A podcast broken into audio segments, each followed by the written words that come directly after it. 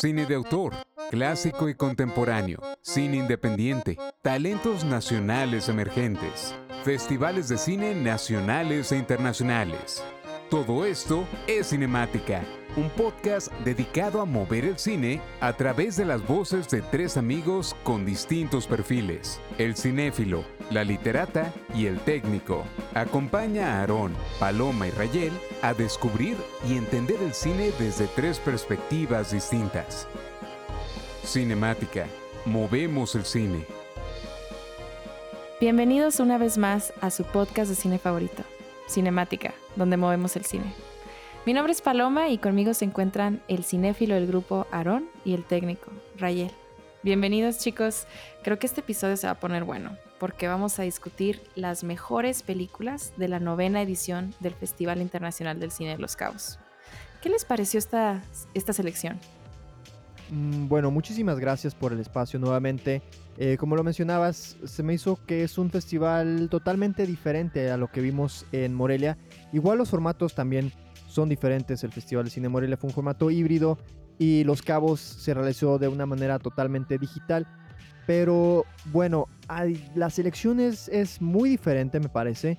Yo creo que en Morelia tenemos la oportunidad de ver un poco más de, cine mexicano y también cine de bajo presupuesto, pero Los Cabos sigue siendo cine independiente, pero eh, ya con un presupuesto un poco más elevado, ¿no? Por así decirlo.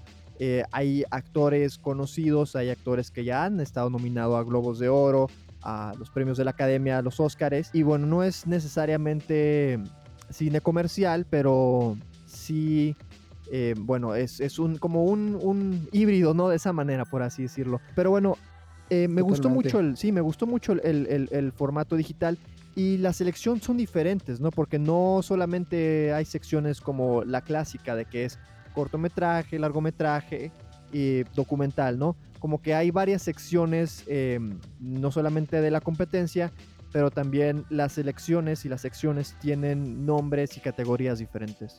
Así es, de hecho, como dices, o sea, no es meramente cine nacional como Morelia tiene en su programa. Ahora Los Cabos nos ofrece como distintas secciones donde pues vamos a ver películas que participaron dentro de los festivales más prestigiosos del año, ¿no? Y también como lo más destacable de eso y que llega, que raramente llega a México y que es bueno que los cabos le den esta apertura, ¿no? Entre las secciones, por ejemplo, que tienen está la sección After Dark, que After Dark es un espacio que explora los géneros de terror y ciencia ficción y este año nos presentaron tres de las, de las propuestas más interesantes de este género, que fueron Get the Hell Out, Relic y She Dies Tomorrow que She, Dies Tomorrow es como una película que se adelanta justamente en el tema del COVID porque nos da como un tono de terror acerca de lo que es una pandemia, ¿no? Y por otro lado también está la sección Panorama, que explora todas las, películas internacionales que, como les decía, participaron en los grandes festivales de prestigio como el Berlinale o Sundance, Cannes. Y bueno, y entre ellas se proyectó la ópera prima de Regina King, One Night in Miami. Y creo yo, una de las mejores películas de, animación de este año y que creo que pues va a ser un parteaguas en animación y competencia para Pixar. Así que pues vamos a hablar más adelante de ella. Pero también eh, estuvo el spotlight de Josephine Decker, ¿no? Sí, claro. Y creo que es importante mencionar también el aumento de películas dirigidas por mujeres. Tenemos directoras en este festival ya más establecidas, como ambos lo mencionaron, como Miranda July y Elisa Hidman, que nos presentaron las películas Cajillionaire y Never Rarely Sometimes Always, respectivamente, que sin lugar a duda también fue de lo mejor del festival. Pero también tenemos directoras que es la primera vez que dirigen un largometraje y traen propuestas bastante interesantes, como lo es el caso de Emma Seligman con Shiva Baby, Natalie Erica James con Relic y como tú ya mencionaste, Regina King. Entonces, ver a tantas mujeres dirigiendo, pues sí, está, está muy interesante y acorde con la sección de Spotlight que le hicieron eh, el, Festival de los Cabos a Josephine Decker. Un homenaje a esta guionista y directora al presentar cuatro de sus películas, Though Was Mild and Lovely, Butter on the Latch, Me the Terrible y Shirley, que cerró con broche de oro el Festival Internacional del Cine de Los Cabos. Bueno, y hablando de cierre, tenemos que hablar de cómo inauguramos el festival, ¿no? Y bueno, la película inaugural fue Cajillionaire, eh, precisamente como decías de Miranda July. Y, y, bueno, empecemos a hablar un poco de las películas. Eh, por mi parte, podría decir que esta película me mantuvo muy incómodo. Eh, no es algo que se vea eh, muy seguido. Eh, hubo un momento que sí pensé que estaba, que si tal vez iba, iba a tener un poco de similitud con Parasite, pero se me hace que ya después fue evolucionando de una manera diferente, ¿no? Pero bueno, ah, lo, que, lo que mencionaba con Parasite es de que, bueno, Cal Gilliner eh, es esta familia de, estafadores, pero más bien es como que un modus vivendi que estas personas tienen. Pero dentro de esta familia eh, está Robert Dine, que es interpretado por Richard Jenkins, el cual podemos recordar por su participación en La Forma del Agua y The Visitor, ambos donde estuvo nominado a, los premios Oscar. Pero bueno, para mí también destaca la actuación de Evan Rachel Wood, que es Old Olio, que es la hija de, Robert. Em, que bueno, es parte de esta, no quiero decir la palabra, pero a ustedes qué les parece, pero sería, es una familia tóxica, ¿no? Porque también... que más bien es un grupo de sociópatas, ¿no? Más que un grupo familiar. Sí, sí, sí, eh, que, que es, bueno, nos quieren dar a entender que de alguna manera es una es una familia, pero bueno, también eh, los elementos que se usan son, me parece que bastante interesantes, eh, lo cual que esa es parte de lo que te mencionaba, que me hace sentir bastante incómodo, ¿no? Que eh, son personas que al fin y al cabo pueden existir. Bueno, por lo mismo, me, me, gustó también el, desarrollo que, tienen como que estos elementos en los personajes.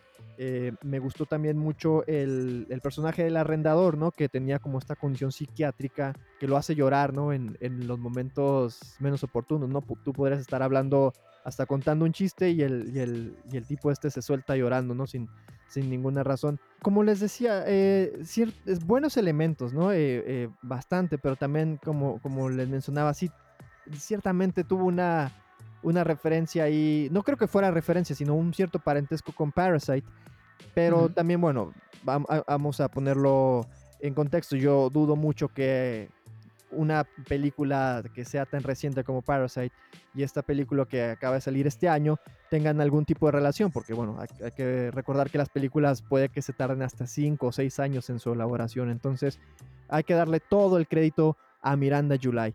Pero, claro. ¿qué, otras, ¿qué otras películas eh, tuvimos en competencia? Ah, pero antes de, antes de, me gustaría que, me contestaran esto, antes de irnos a otro tema, ¿creen que la escena del final, que es, no se las voy a contar, pero la escena del final donde hay una revelación de orientación sexual, ¿piensan ustedes que está justificada o fue un elemento más como para tener este, esta onda inclusiva que, que nos viene manejando Hollywood?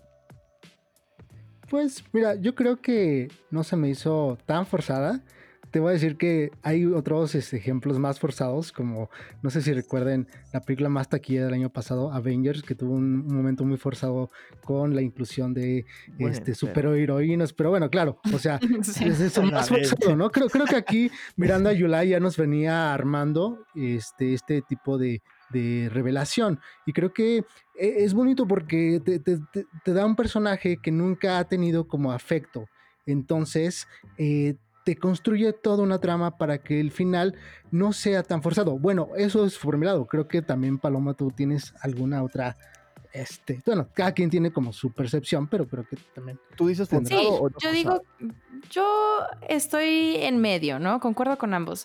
Porque, como dice Aaron, siento que así está escrito en el guion, que está justificado. O sea, desde un principio Miranda July nos da pistas de esta relación que surge al final.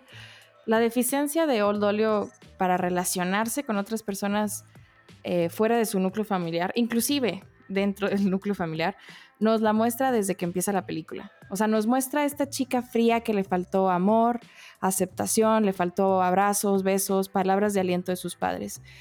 Y una vez que la audiencia conoce bien este personaje, ahí es cuando llega, ¿quién llega? Melanie, ¿no? Interpretada por Gina Rodríguez, que representa eh, básicamente todo lo que a Old Dolio le faltó. Melanie no es más que amor, calidez, aceptación. Entonces, por esa parte sí lo veo muy bien justificado. Por otra, pues sí está un poco conveniente que ahora eh, los directores, y no solo me refiero a Miranda July, pero los directores en general, pues que nunca antes se habían visto interesados en retratar ese tipo de relaciones en pantalla, pues ahora lo estén haciendo, ¿no? Claro, sí, yo creo que ya es algo que ya se está cansando mucho esa fórmula, ¿no? Pero bueno, ya, eh, ya veremos. Digo, al menos Miranda July tiene propuestas bastante interesantes. Creo que Me, You and Everyone We Know hizo como un parteaguas en el cine independiente, sobre todo en cuanto a la visión femenina. Y como dices, Rayel, o sea, creo que Miranda July hace una distorsión de temas que podrían ser cotidianos, pero desde una perspectiva bastante surrealista, ¿no? Y fuera de serie. Sí, e, ella sí, exactamente, esa es la palabra. Sí, crea historias fuera de serie. Es increíble la, capacidad de esta mujer para crear narrativas sumamente originales con personajes entrañables. Al menos esa es mi opinión, sí.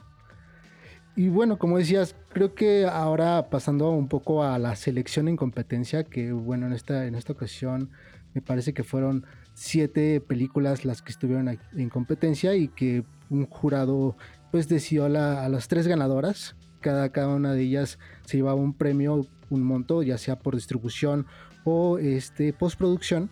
Eh, yo quiero hablar de un, quizás no una de las mejores de películas de la competencia, creo que es de las menos favorables, pero para mí en un principio tenía una gran expectativa y estoy hablando de Summertime, del director Carlos eh, López Estrada, que para mí creo que la, su primera película, Blind Spotting, se me hizo un buen retrato sobre los conflictos raciales y, sobre todo por parte de la autoridad y que bueno, hemos, visto hasta el cansancio este año, ¿no?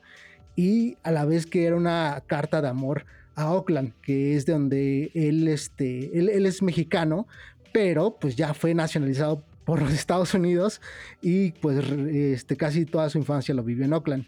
Y ahora nos presenta como una carta de amor a Los Ángeles, pero de, visto desde diferentes poemas urbanos de pues diferentes adolescentes y este, jóvenes que nos hablan como los problemas cotidianos que, hay en Los Ángeles.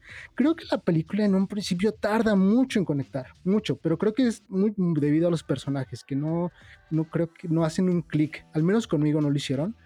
Y algo que me gustó por lo menos fue un poco la conclusión, que me recordó mucho a Blind Spotting, y, es esto, o sea, creo que, creo que al menos le voy a dar alguna oportunidad más adelante a Carlos López Estrada. Creo que tiene una visión algo fresca, aunque Summertime no hubiera conectado conmigo. Creo que pues, más adelante es bueno que, que ya directores jóvenes y sobre todo pues no nacionales, pero también que recién en Estados Unidos estén haciendo nuevas propuestas, ¿no? Concuerdo contigo, Aaron. Eh, a, mí en lo particular tampoco me gustó esta película en lo absoluto pero eh, sí, sí pretendo darle otra oportunidad a este director, creo que tiene algo que decir y, vamos a ver qué, otras producciones hace. Por mi parte, yo quiero hablar de otra película en la selección de competencia, eh, Chiva Baby, una película dirigida por Emma Seligman, quien es una directora canadiense que estudió la licenciatura en cine en NYU, se graduó en el 2017 y curiosamente Chiva Baby fue su tesis. Entonces, yo sé que a ti en lo particular no te gustó mucho, Aaron, la película. No, creo que es como lo que pasó con Summertime, ¿no? Creo que no conecto tanto con la película. Creo que también alguna, en, alguna ocasión este, la estaba estábamos platicando otras bambalinas que se parece mucho como a Serious Man. De hecho, incluso uno de los actores renombrables de la película de Serious Man es el padre de, la, chica, ¿no? De la protagonista. Y es por eso, creo que, creo que no hubo alguna conexión, alguna conexión. La sentí como un poco forzada de mi, por mi lado, pero bueno, cuéntanos más, creo que es su primera película y creo que hay que darle oportunidad para lo que sigue, pero... Bueno, para los que no la han visto, Chiva Baby se centra en la vida de una chica universitaria bisexual llamada Danielle que asiste a una chiva con su familia. Chiva en hebreo quiere decir siete y es el um, nombre del periodo de duelo dentro del judaísmo.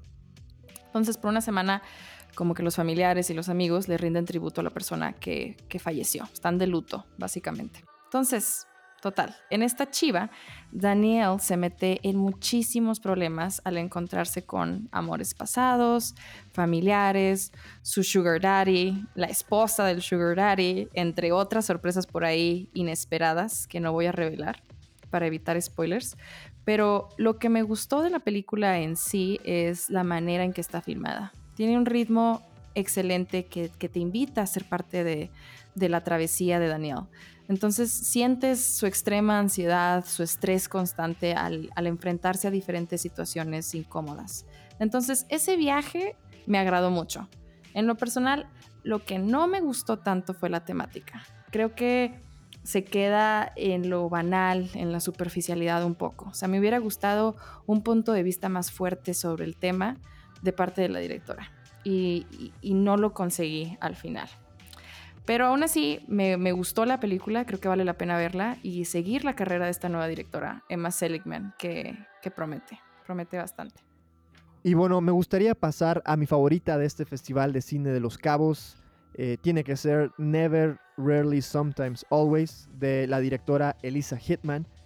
Y bueno, empiezo por destacar el trabajo de la producción para esta película, que por la manera que se dispara pensaría que muchas veces las escenas especialmente las que fueron hechas en Nueva York, bueno, tienen un estilo al más verité. ¿Qué quiere decir esto? Que no se planean eh, las escenas como si estuvieras grabando una película de más presupuesto, donde tienes el control de los extras, donde tienes el control de, la calle, ¿no? De qué carros son los que pasan y todo este detalle. Parece que aquí lo que sucede es de que Elisa Whiteman, eh, perdón, Hitman, se mete directamente, ¿no? Al, lugar, ella prende su cámara, ¿no? Pone su operador de sonido y, hace que sus actrices, Sidney Flanagan y Talia Ryder, se metan, ¿no? Como si no pasara nada. Eh, esto es muy difícil de hacer porque imagínate que tú tienes una, una escena, ¿no? Que de repente tienes a tus dos personajes y vamos, todo sale bien, el diálogo, la luz, todo está perfecto, pero de repente una persona de las cuales no tienes control porque no son extras, de repente se le ocurre saludar a la cámara o voltear a ver directamente a la cámara. Pero igual, eh, eso tiene mucho mérito, ¿no? No sé si se nota también, si lo, o si lo notaron algunos de ustedes dos, que en la película se alcanza a ver eh, bastante grano. ¿Esto qué quiere decir? que, no, que no hay control, eh, bueno, sí hay control, obviamente, pero que no hay mucha luz con que trabajar, ¿no? Porque se está trabajando con la luz natural. Pero también me parece que fue algo brillante hacerlo de esta manera. Y, bueno, también ya me gustaría, para terminar, eh, mencionar las actuaciones, como lo mencionaba, de Sidney Flanagan y de Talia Ryder, que mm, me gustó mucho, que son actrices que apenas vienen entrando, ¿no? Que no son actrices conocidas, porque gracias a esto, al menos yo me pude adentrar a la historia y pude como que ponerme en, su lugar y sentir como este, este miedo, ¿no? Esta incertidumbre que tienen al llegar a una ciudad tan grande, ¿no? Como Nueva York, como que es este shock cultural que independientemente de que vivan como a dos, tres horas de distancia, eh, bueno, pues Nueva York siempre va a ser un monstruo, ¿no? De ciudad. Y creo que también el tema, creo que el tema es bastante importante, eh, sobre todo la temática de algo tan fuerte que hoy en día pues está en boca de todos, que es el aborto, que algo que admiro de esta película es que no lo sobredramatiza, ¿no? No pierde el foco de a dónde quiere dirigirse el tema la directora, ¿no? Que quiere enfocarse más en el acoso sexual que hay por medio de los hombres y a través de estas, de estas dos, este, de estos dos personajes que todo el día están constantemente siendo acosadas por este, su manager, el, que ellos, ellas trabajan en una tienda de un supermercado, y, bueno, que, esto tiene como unos, tiene algo como que no, no explora el, sobre, el sobredramatismo, sino al contrario, creo que se enfoca más en cuanto lo cotidiano a lo cotidiano, exactamente. Y, y, como dices, creo que eso también tiene que ver con el tipo de casi es un documental, casi como que estamos viendo un retrato real de lo que pasa hoy Completamente, o sea, es lo que iba a decir, en partes yo sentía que estaba viendo un documental. Es una película muy directa, o sea, lo que va va y eso me gustó mucho, no se anda con rodeos, te presenta un momento muy específico en la vida de un adolescente. Me gusta que la audiencia desconozca, por ejemplo, todos los detalles de, la vida de esta chica o la relación con el padre del bebé. O sea, la directora te presenta únicamente la información necesaria, la, la que debes de saber para, para, entender o apreciar lo que estás viendo en pantalla. Y ya, ¿no? O sea, la relación entre primas también me pareció muy, muy bella, muy tierna. Eh, creo que ambas actrices hacen un excelente papel.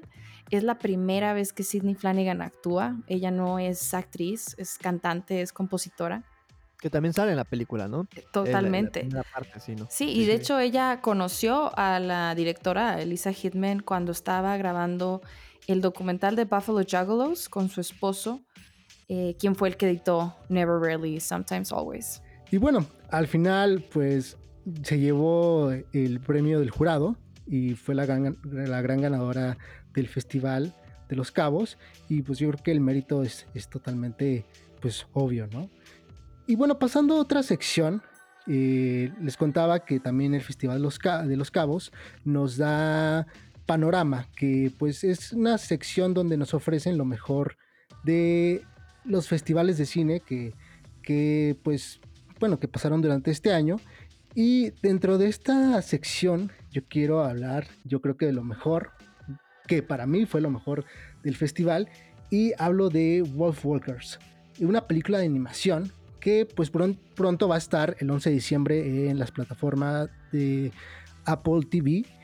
Y es una película de animación dirigida por Tom Moore y Rose Stewart que habla de eh, un tiempo eh, de los tiempos medievales en Irlanda cuando este, Inglaterra empieza a colonizar Irlanda y este, nos habla de Robin que pues es una hija de un, de un cazador que conoce a dos este, brujas del, del bosque que controlan este, la naturaleza y a los lobos, ¿no?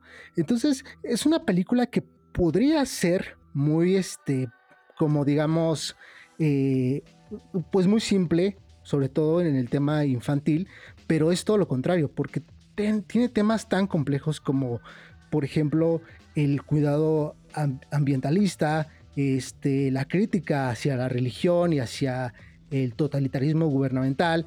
Entonces son temas tan complejos que son como simplificados para los niños, ¿no? Y creo que eso es lo que me encanta, porque ya no, ya no utilizamos, ya creo que nos cansamos un poco de la fórmula de Pixar, que yo creo que incluso ya cada vez está resbalando más Pixar, si no, no me dejarán mentir con la última entrega de Toy Story 4, que creo que fue más que necesaria. Terrible. Pero bueno, pero, al final de cuentas lo que ellos quieren es, tú sabes, ¿no? Claro, sí, la, la fórmula es la venta, ¿no? Siempre la venta, de... para ellos, para ellos funciona, tal vez para, bueno, para otros pues, ciertas cosas ya no, ¿verdad? Claro, pero aquí creo que Wolf Walkers le da un giro a este tipo de temas. Creo que usa una fórmula bastante buena y también o sea, creo que no minimiza las audiencias infantiles, al contrario, les da otro espacio para que también tengas una reflexión distinta de lo que puedes ver en una película de animación. A mí me gustaría también comentar otra película, un documental, 76 Days o 76 días, dirigido por Hao Wu, Wei Chen y Anónimo, que retrata los inicios de la pandemia en la ciudad donde surgió el coronavirus, en Wuhan, en el centro de China. Este es un documental crudo, es fuerte, sobre todo porque pues es un tema que nos ha afectado a nivel mundial y que seguimos viviendo, ¿no? O sea, en este momento estamos pasando por la segunda ola del coronavirus y ver en este documental los estragos y lo mucho que ha afectado este virus, pues sí te impacta bastante. Lo bello, sí, lo bello de esta película es que humaniza a todo el personal médico que se ha desvivido durante esta pandemia para ayudar al mayor número de personas eh, pues afectadas por, por, por el coronavirus. Hay una escena que te hace el corazón chiquito, donde una doctora menciona la razón por la cual se mudó a Wuhan, a pesar de que su esposo pues la tachaba de loca por exponerse al virus, al peligro, y ella simplemente responde que es la oportunidad de su vida para hacer un cambio, para ser un héroe. Entonces, bueno, hay secuencias muy bellas donde la audiencia logra conocer la relación entre el personal médico y los pacientes y los familiares de los pacientes en este hospital. No hay un punto de vista en particular que se esté promoviendo en la película. Simplemente los tres directores te abren una ventana a, este mundo dentro de un hospital en Wuhan. Y me pareció muy, muy, muy bello. Y algo también que, creo que destaca esta película es como los personajes que, están. Entrañables. Por ejemplo, a mí me encanta el personaje de un abuelo que pues está infectado, pero él es terco y es aparte este halaga de que es del Partido Comunista y, creo que es una, una, historia bastante como que entrañable. A mí, me tocó el corazón porque, porque era como, pues el hijo lo abandona también porque no quiere que, que, la familia se infecte. Entonces tiene, tiene personajes tan, tan, tan, este, no sé, entrañables y, y que son reales, ¿no? Que, que, están ahí y que creo que si pudieran hacer un documental aquí en México también habría tipo de casos y cómo nos afecta hoy en día la pandemia. Totalmente. Y una cosa que también me gustaría destacar es los realizadores de la película. Imagina también el riesgo ¿no? que conlleva estar eh, grabando todo esto. Imagínate. Entonces, yo creo que es hasta más peligroso ¿no? que ser corresponsal de guerra en ese sentido. Bueno, entonces, ¿en qué quedamos? Vamos a, vamos a, vamos a concluir entonces, muchachos. Entonces, quedamos en que documental, 76 días, película animada de la selección de Panorama, Wolfwalkers. Y bueno, la película ganadora del festival, que es Never Rarely Sometimes Always. Y, bueno, ya como también mencionábamos, la, la que abrió, que es Kajillionaire. Entonces, bueno, este festival nos trajo eh, cosas muy interesantes. Eh, yo no esperaba ver muchas de estas sorpresas, pero bueno, igual eh, de esto se trata, ¿no? El cubrir un festival, ¿no? ver cosas nuevas y ver cosas frescas. Pero bueno, con esto nos, despedimos. Tenemos que también agradecer a, Miriam Jiménez, que fue la que nos, nos otorgó todo el acceso de prensa a este festival de cine de los cabos. Y bueno, estamos eternamente agradecidos con ella por darnos la oportunidad de poder cubrir este festival. ¿Y dónde nos pueden encontrar en las redes sociales? Nos pueden encontrar en arroba cinemática podcast, en Twitter, eh, Instagram y Facebook. Eh, vamos a estar publicando más contenido acerca de cine y sobre todo, pues esperen nuestros próximos capítulos de cierre de año, ¿no? Que, van a estar interesantes. El cierre de año se viene, exactamente. Entonces, ya mero, se acaba, se acaba este año, ya por fin, 2020. Por fin. Adiós. Esperemos que el 21 sea, sea un poco mejor, ¿no? Que porque, bueno, este ha sido todo un horror. Pero bueno, aquí seguimos nosotros y aquí vamos a seguir eh, en estos próximos meses eh, trayéndoles a ustedes lo mejor del cine eh, en Cinemática, donde movemos el cine. Muchas gracias. Cinemática. Movemos el cine.